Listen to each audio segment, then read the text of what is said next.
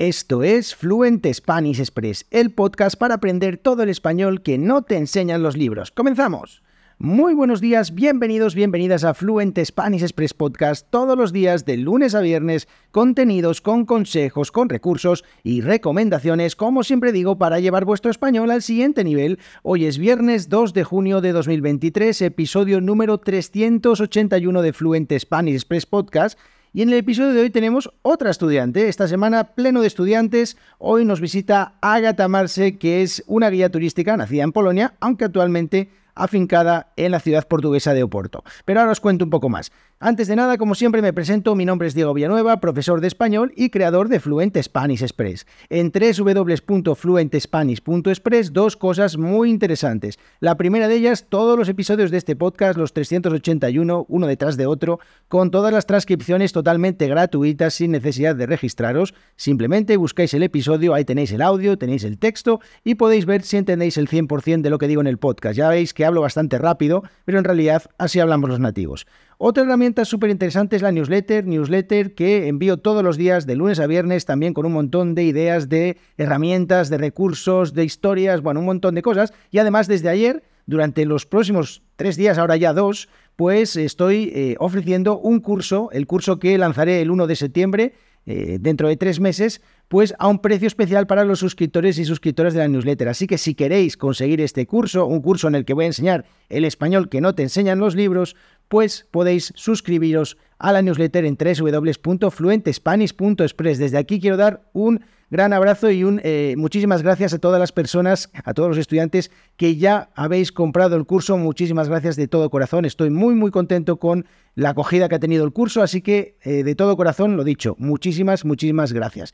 Y ahora sí ya vamos a hablar de este episodio de hoy. Hoy entrevisto a una guía, una guía turística y tiene una historia un poquito curiosa en sí la visita que hicimos a Oporto durante la última eh, durante mi último cumpleaños. Ya sabéis, os hablaba de la crisis de los 40 y todo eso. Bueno, pues estuvimos en Oporto, mi mujer y yo y mi perrita, pues visitando Oporto, una ciudad que nos encanta. Y bueno, pues coincidió que Agatha Marse, que es una guía turística con la que ya habíamos coincidido en mi cumpleaños el año anterior en Cracovia, pues era eh, una guía turística en Oporto y nos enseñó la ciudad. Así que hoy pues ha venido al podcast a hablarnos un poquito sobre esta ciudad tan maravillosa y además a mostrarnos pues cómo va su español, que como siempre está muy bien. Así que os dejo ya con la entrevista, espero que la disfrutéis. Bueno, hoy tenemos en el podcast de nuevo a nuestra guía favorita, y os voy a contar una historia de esto, a Agata, que es eh, una estudiante guía polaca, eh, que, bueno, si recordáis un poco la historia de este podcast, el año pasado en mi cumpleaños, en mayo, nosotros como estábamos en Polonia nos fuimos a Cracovia a pasar unos días y eh, hicimos un tour turístico por allí que, eh, bueno, pues nos, nos llevó a Gata, nos enseñó todos los rincones de la ciudad, eh, el barrio judío, todo súper maravilloso. Y este año nos fuimos de, a celebrar mi cumpleaños a Oporto, ya veis dónde está el nivel de mis cumpleaños últimamente, la verdad, pero bueno, cumplía 40, así que tengo excusa. Y ella estaba curiosamente se trasladó a vivir a Oporto, no siguiéndome ni nada, no sé, ni yo siguiéndola a ella, pero también estaba ahí haciendo tours y en español, así que decidimos eh, estar con ella que nos contará pues, sobre esa maravillosa ciudad que es Oporto. Y bueno, pues la volvemos a tener en el podcast para que, bueno, saludarla y que nos cuente eh, cómo lleva este cambio a, la ciudad portuguesa. Y bueno, pues nada, ¿qué tal? Buenos días, Agata, buenos días, ¿cómo estás? Hola, buenos días, ¿cómo estás, Diego? Bien, bueno, ya eres un habitual aquí y de mis cumpleaños también. O sea, de momento mis cumpleaños, eh, guía, o sea, un tour contigo y un paseo por el río en barco. O sea, se están cumpliendo ya esas tradiciones. Yo creo que el año que viene, si te mudas de ciudad, tienes que avisarme para, para ver dónde voy a celebrar el cumpleaños. o, tú avísame dónde quieres ir y, yo me mudo antes. Bueno, vale, puede ser esa la opción también. Bien, perfecto. Bueno, como decía, estuvimos en Oporto, eh, una ciudad que yo había visitado, pero la verdad es que después de estar en el tour con Agatha, pues mm, descubrí muchas cosas de la ciudad que no sabía, sobre todo de la historia, de algunos rincones que no había visitado. Eh, y, bueno, antes de nada, de todo esto, ¿por qué te mudaste a Oporto? Cuéntanos, cuéntanos la historia. Queremos el chisme, por favor. El chisme. Bueno, la verdad es que desde hace muchos años tenía en la cabeza la idea de intentar vivir en otra parte, pero nunca, nunca me atrevía. Mis amigos me decían, ya, vete, por favor, múdate, intenta vivir en otro lado. Y yo, déjame en paz, por favor. Yo quiero estar donde estoy. Si algún día realmente quiero y tengo ganas, pues lo, lo haré. Pues llegó, llegó entonces este momento, en septiembre del año pasado, cuando, cuando sentí que ya no quería más estar en, en Cracovia eh, por varios diferentes motivos eh, muy personales. entonces me puse a mandar currículums. Empecé por España, porque la verdad es que quería ir a vivir a España. Eh, y digamos que la segunda mejor opción era otra ciudad, otro país, perdón, en la península ibérica. Y, y, que, y un amigo mío que, que es de Córdoba, eh, que también buscaba, mm, buscaba otra ciudad para mudarse de Cracovia, él ya estaba en contacto con, con una chica que, que vive aquí en Oporto, que por cierto yo también había conocido hace muchos años, fue mi guía en Varsovia. Eh, y nada, y como este chico, Javier, eh, decidió mudarse a, a, Bolonia e igual tenía contacto eh, de una empresa de Oporto, pues me preguntó si quería que, que pasara mi número y dije que, claro, que por qué no. Pensé, en Oporto, en la costa, península, océano, pues por qué no. Buen tiempo. sí, bueno, bueno, bueno, bueno. Bueno, yo estuve una semana y no, vamos, estuvo toda la semana de sol y, aquí en, Asturias estaba lloviendo a mares, o sea que... Ah. Vale, venga, vamos a dejarlo entre comillas, buen tiempo, vale, bien. Sí, bueno, depende. Ahora desde hace un par de semanas es cierto que tiempo maravilloso, pero luego llega octubre, noviembre. no es el invierno, no es el invierno de Polonia del que tú estabas escapando, ¿no? Ah. Claro, esa es también una razón importante por qué me quería ir, porque dar los tours en Cracovia con las temperaturas, pues, de, por ejemplo, menos 10 grados.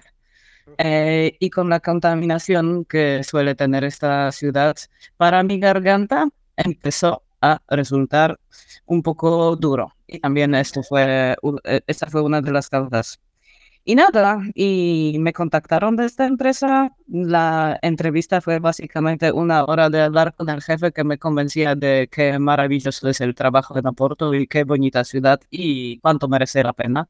Entonces, sin pensar tres veces, sí, me, me mudé, decidí mudarme y fui de Cracovia.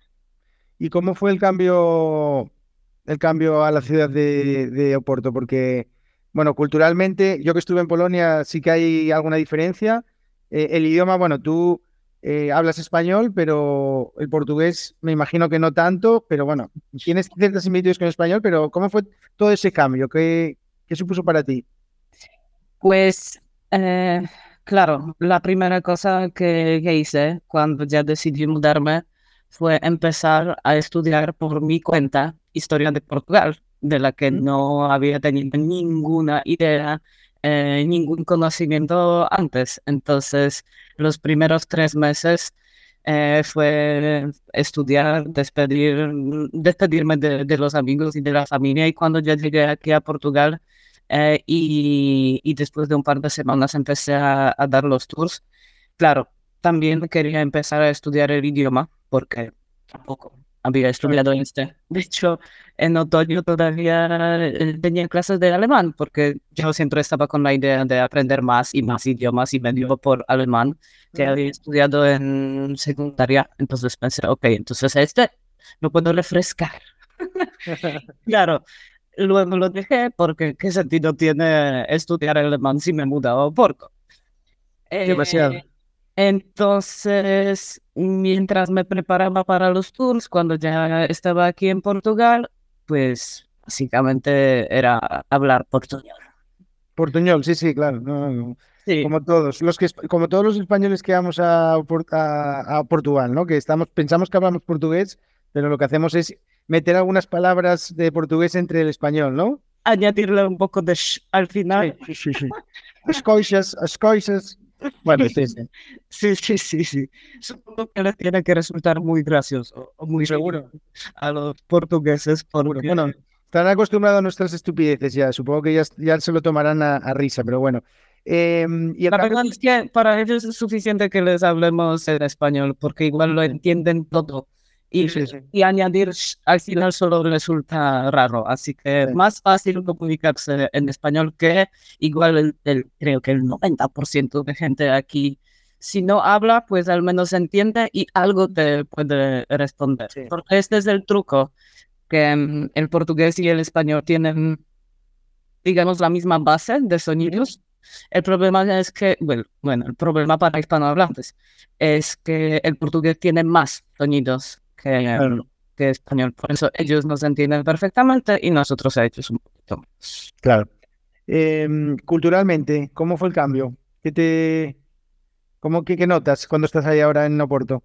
La verdad es que pocas cosas me chocaron.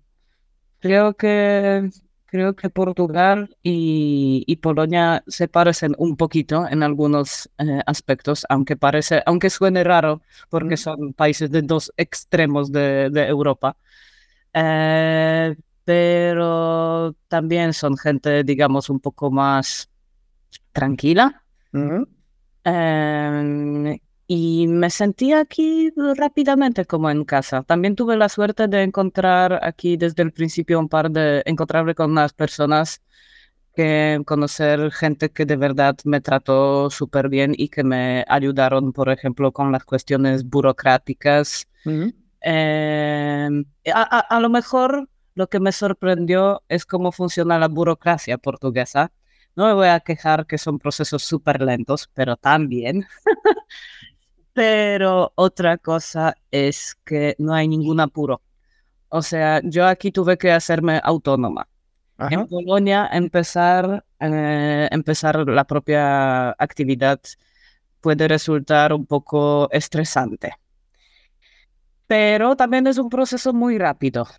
Porque en Polonia puedes abrir la, la, empresa en literalmente cinco minutos en una oficina. Aquí, pues tarda mucho más.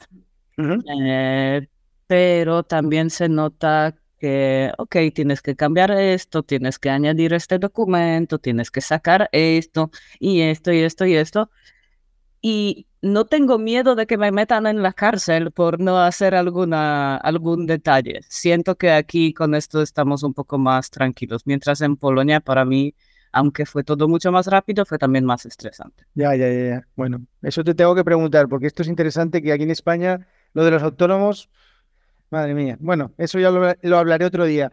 Eh, bueno, y ya metidos en la ciudad, en la propia ciudad, eh, ¿qué, bueno, nosotros allí cuando, cuando estuvimos contigo en el tour, visitamos, bueno, estuvimos un tour mm, largo, dos horas y media creo que fue, más o menos, pero muy interesante porque cada poco estábamos parando en sitios. Bueno, allí lo bueno que tiene que puedes ir caminando, es una ciudad que puedes ir caminando a cualquier lado, ¿no? Es, es muy, muy interesante.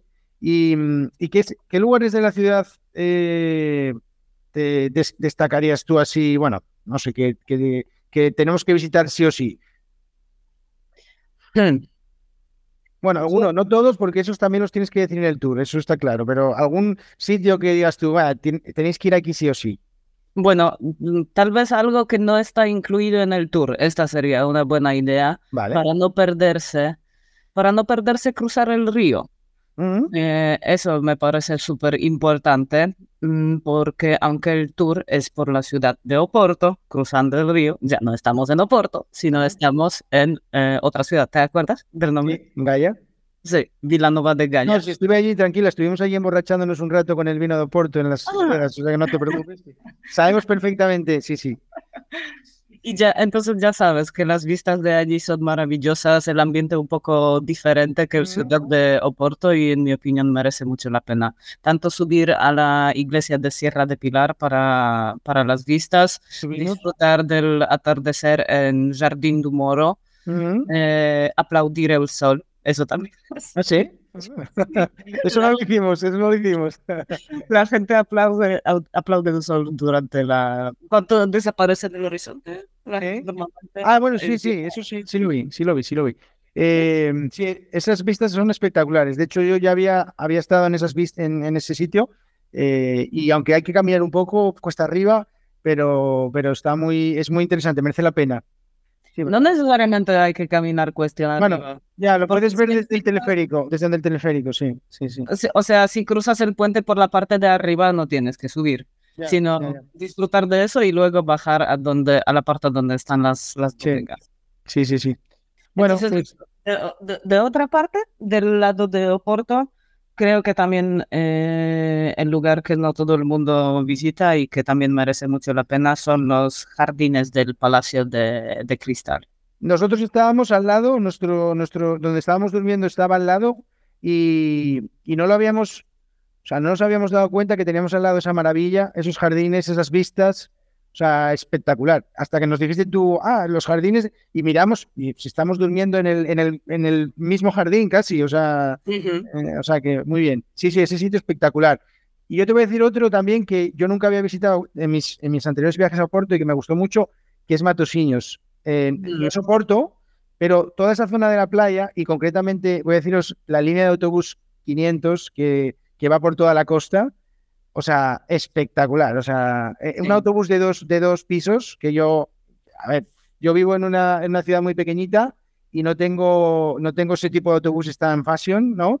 Eh, y me encantó ir en el autobús viendo todas las playas, eh, hacía un día espectacular además. O sea que Matosiños también, ese sitio me gustó para ir a comer pescado, o sea, súper. Eso, eso también, eso también siempre lo recomiendo durante, durante los tours, subirse al autobús 500 para ver el río, porque va a lo largo del río, tiene un trayecto muy bonito encima, dos plantas, pero el precio como de cualquier otro medio de transporte de la ciudad no es un turístico. Y 20 minutos para llegar a las primeras playas y luego, no sé, 35 para llegar a Matosiños. Pero en realidad puedes bajar en las primeras y luego ir caminando para conocer total llegar también a Matosiños también merece. Eso, espectacular. Eh, una pregunta, así como curiosidad. Em, nosotros, yo sé que la ciudad se llama Porto, ¿no? Mm. Pero en España todo el mundo dice Oporto. Todos decimos Oporto. Voy a Oporto, voy a Oporto. ¿Por qué? ¿Por qué decimos eso? A ver, cuéntanos esa historia que es interesantísima. Bueno, yo, yo también estaba sorprendida cuando por primera vez escuché a los hispanohablantes decir Oporto. Y decir, ¿Oporto? ¿Por qué?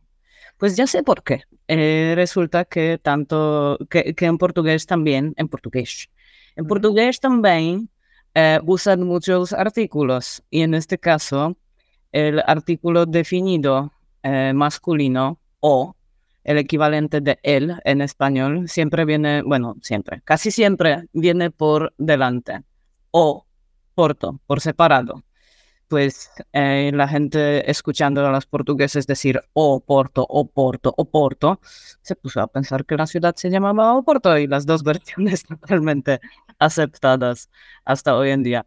Eh, no tengo ninguna evidencias de que esto, que esto sea verdad, así que si lo quieres comprobar, por favor. Yo, yo me fío totalmente. Las, las historias que escuché de, de otros guías, pero eh, voy a ser totalmente sincera, no, no, lo, no lo comprobé, no lo investigué. Eh, así que si resulta que es una leyenda urbana, eh, lo siento mucho, pero tiene mucho sentido, ya que es o Porto, que también es curioso, que se traduce como el puerto. Claro. Como la, el puerto de, de Oporto fue muy importante durante siglos, porque, pues, digamos que desde el siglo XIV o, o, incluso antes, pero sí, esta fue la época de, de, los primeros viajes muy largos, de los primeros descubrimientos, siglo XV, y muchos de ellos salían de, de Oporto. Por ejemplo, Enrique el Navegante eh, salió de la ciudad de, de, Oporto. Que por cierto, en el, en el tour nos contabas eh, la historia de los reyes también de, de Portugal y de Brasil, que es súper interesante, que os mm. recomiendo. O sea, me, la verdad es que eh, yo estaba allí pensando, pero esta mujer, ¿cómo se acuerda de todas estas cosas? Eh, yo que no soy capaz casi ni de recordar a qué hora cené ayer y tú estabas ahí diciendo que, contándonos una historia súper interesante de, los reyes y todo esto. Eh, bueno, y cómo, o sea, contaste antes que llegaste a Porto, que me imagino el estrés de cambiarse de país, de toda la burocracia, como decías, y a la vez también tener que aprenderse todas esas historias e investigarlas, porque al final vosotros nadie os da bueno, y esto corrígeme, nadie os da un papel y os dice esto es lo que tenéis que contar en el tour. O sea, tú creas tu propio, tu propio, tus propias historias e investigas tus cosas, ¿no? Tú haces tu propio, lo que hace interesante también el tour, ¿no? De, que sea un poco customizado, ¿no? O sea, hay algunas empresas, yo creo que hay algunas empresas que, que te dan el guion del tour, pero en mi caso no. O sea, tuve que yo investigar y estudiar, que también fue un poco difícil porque hay pocas cosas en mi idioma, el polaco. Em, hay algo en inglés, hay algo en español, pero por supuesto la gran mayoría de las cosas en portugués. Que ahora también portugués de Brasil, portugués de Portugal, y tampoco me quería fiar tanto de, lo que veía en YouTube, por ejemplo, mm. Porque también hay un montón de errores. Sí. Em, entonces, digamos que mi propia investigación por internet, por algunos libros que conseguí en polaco, em, y luego venir a los tours de mis compañeros para ver qué cuentan ellos. Em, y de poco a poco sacar la esencia eh, de... Y, lo que a mí me parece curioso, sabía más o menos cuántos puntos, qué lugares de la ciudad tenía que visitar y, y nada, fue sentarme todas las noches para de poco a poco hacerme una idea de qué es lo que yo quiero contar durante este tour para que no fueran solamente fechas y nombres de los arquitectos, sino también anécdotas, o sea, lo que hace un free tour realmente interesante, y que la gente se quiere quedar porque esta es otra cosa, un free tour también depende muchísimo de lo que yo diga y cómo este tour luego va a terminar. Claro, claro, porque al final tú, los, tus tours, eh, la gente paga o pagamos al final cuando terminamos y hay gente que a veces abandona, ¿no? O que puede decir, no me parece, esto no es interesante, y como no pagó, no le duele, ¿no? Es como, venga, me voy, adiós, ¿no? Y se va en medio, y tú de repente dices, ay, si éramos 20, ¿no? Eh, y faltan tres. ¿Dónde están esos tres? Bueno, esos tres se fueron por, se fueron por otra calle, ¿no? O sea, a mí casi nunca me ha pasado. Bueno, porque tus tours son buenos. A ver. Gracias. doy fe. A ver, dos años seguidos siguiendo tus tours. Esto, vamos, a ver. Eh, mm, eh, sí que me ha pasado, pero normalmente era por alguna razón en particular. De hecho, me pasó hace poco y fue una historia un poco triste, porque empezando el tour, pues lo empecé con mucha gente. Lo empecé con 35 personas y lo terminé con 25 personas. Pero tuve ahí eh, un grupo de una despedida de, de soltero. Bueno. Seis personas un poco ruidosas, yo viendo las caras de mis otros turistas ya sabía que tenía que reaccionar de alguna manera, tranquilizar un poquito a esta gente y lo intenté de hacer de manera más educada posible, con sonrisa y tal, pero igual, por supuesto, como no se callaban, yo me ponía cada vez más nerviosa. Estos de poco a poco se desaparecieron, no terminaron el tour. Los de la despedida.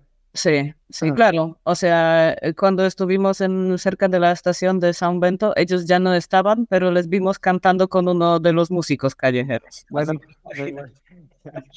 que se, que, como se dice normalmente, tanta paz lleven como paz dejan, ¿no? Que se vayan por ahí, que nos que dejen en paz, ¿no? Bueno.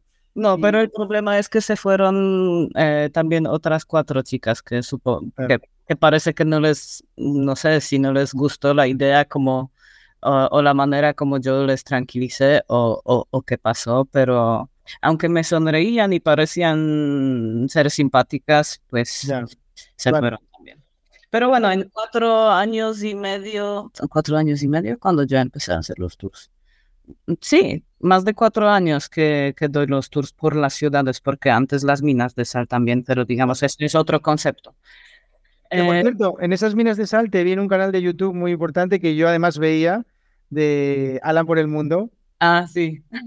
Bueno, esto es una curiosidad, que un día digo, ay, madre, pero si es Agatha que está ahí en el canal. Bueno, vale. Esa eh... es una historia curiosa con Alan. Porque yo no sabía que este hombre era tan famoso. Muy famoso, muy famoso. Mira que los vídeos espectaculares. un blogger en tu tour hoy. Pero ¿con cuánta gente tengo este tour? Pues con él solo. ok, entonces le voy a dar un tour a una persona. Y vino él solo con su cámara Pues el tour duró como cualquier otro tour, o incluso más cortito. Lo hicimos en dos horas. Solo preguntándome, yo le contaba como si fuera un turista normal, mientras él grababa y de vez en cuando repetía lo que yo decía, dando la vuelta a su cámara. Salió de esto un material tan increíble que parece que, que, estuvo ahí un equipo de rodaje. Y ese chico, ese chico es muy, muy bueno, muy, muy bueno. Es, o sea, hace unos vídeos espectaculares. La verdad que yo eh, cuando estuve, cuando estaba en Polonia, vi todos los vídeos que hizo de, de Polonia, ¿no? También de la ciudad de, de Breslavia también. Todo eso, o sea, espectacular. Me encanta ese chico, los vídeos que hace. Lo recomiendo desde aquí. Em, ¿Qué te iba a decir yo? Ah, y ahora el español eh, seguimos practicándolo con los tours todos los días. ¿Y haces alguna cosa más con el español? ¿Con el español? Ah, no. Bueno, ya estás hablando bastante todo el día en español, o sea que ya estás practicándolo todo el rato, ¿no? Sí, practico todo el rato por, por, por, sí, por dar los tours y por leer, porque estoy ahora preparando un tour nuevo. Eh, y, y, sí, también todo el, todo el material que tengo. En este caso sí que tengo una base. No es un guion, pero es, digamos, una lista de cosas que... ¿Y puedes hacernos spoiler de lo que estás haciendo? ¿De qué es el tour? ¿Puedes contar algo? Sí, sí, puedo. Este tour va a ser de la parte del barrio que se llama Ribeira. Ajá, está pegado al río. Entonces, esta zona y otros barrios como Barredo, como Miragaya, todo lo que está relacionado con el río. Eh, entonces, callejones de la parte más antigua de la ciudad, el tema de, de la gente que trabajó no solo en el río, pero también en el mar y digamos que otro, otro tipo de viaje, porque eh, más a al río que a la ciudad. Sí, sí, sí, sí. Bueno, contando otra historia interesante, muy bien. Bueno, pues, pues nada, muchísimas gracias por pasarte por aquí. Ágata la podéis encontrar en Instagram, eh, que está siempre colgando vídeos y historias y un montón de cosas en guía.agata.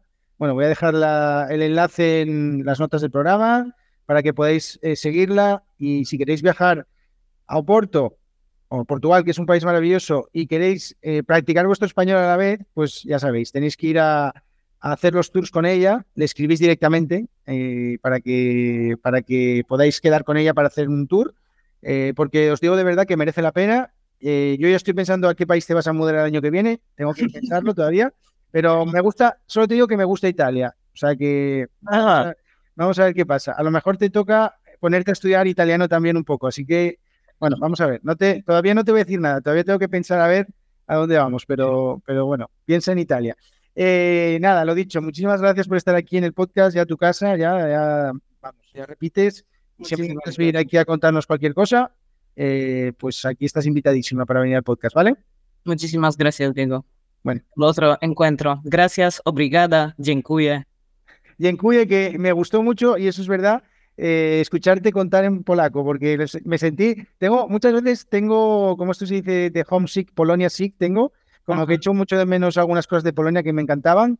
Eh, y cuando te escuché eh, contar los, los, los, de las personas en polaco, estaba diciendo yo, joder, aquí estaba yo en Polonia. Sí, bueno, son, son, algunas cosas, ¿eh? Algunas cosas, no, a ver, no he hecho de menos todo de Polonia, pero hay muchísimas cosas que me encantaron de Polonia y la verdad que, que eso eh, eh, escuchar el idioma también, que no lo escucho habitualmente, pese a que tengo algún estudiante polaco que a veces me dice alguna cosa en polaco para ver si lo entiendo, y yo digo, ah, si hablas tan rápido. Bueno, el caso es que eso, que nada, que encantadísimo de volver a verte, de que estás aquí en el podcast, y bueno, espero que nos veamos en algún tour, en algún otro sitio, y, y bueno, contando otras historias.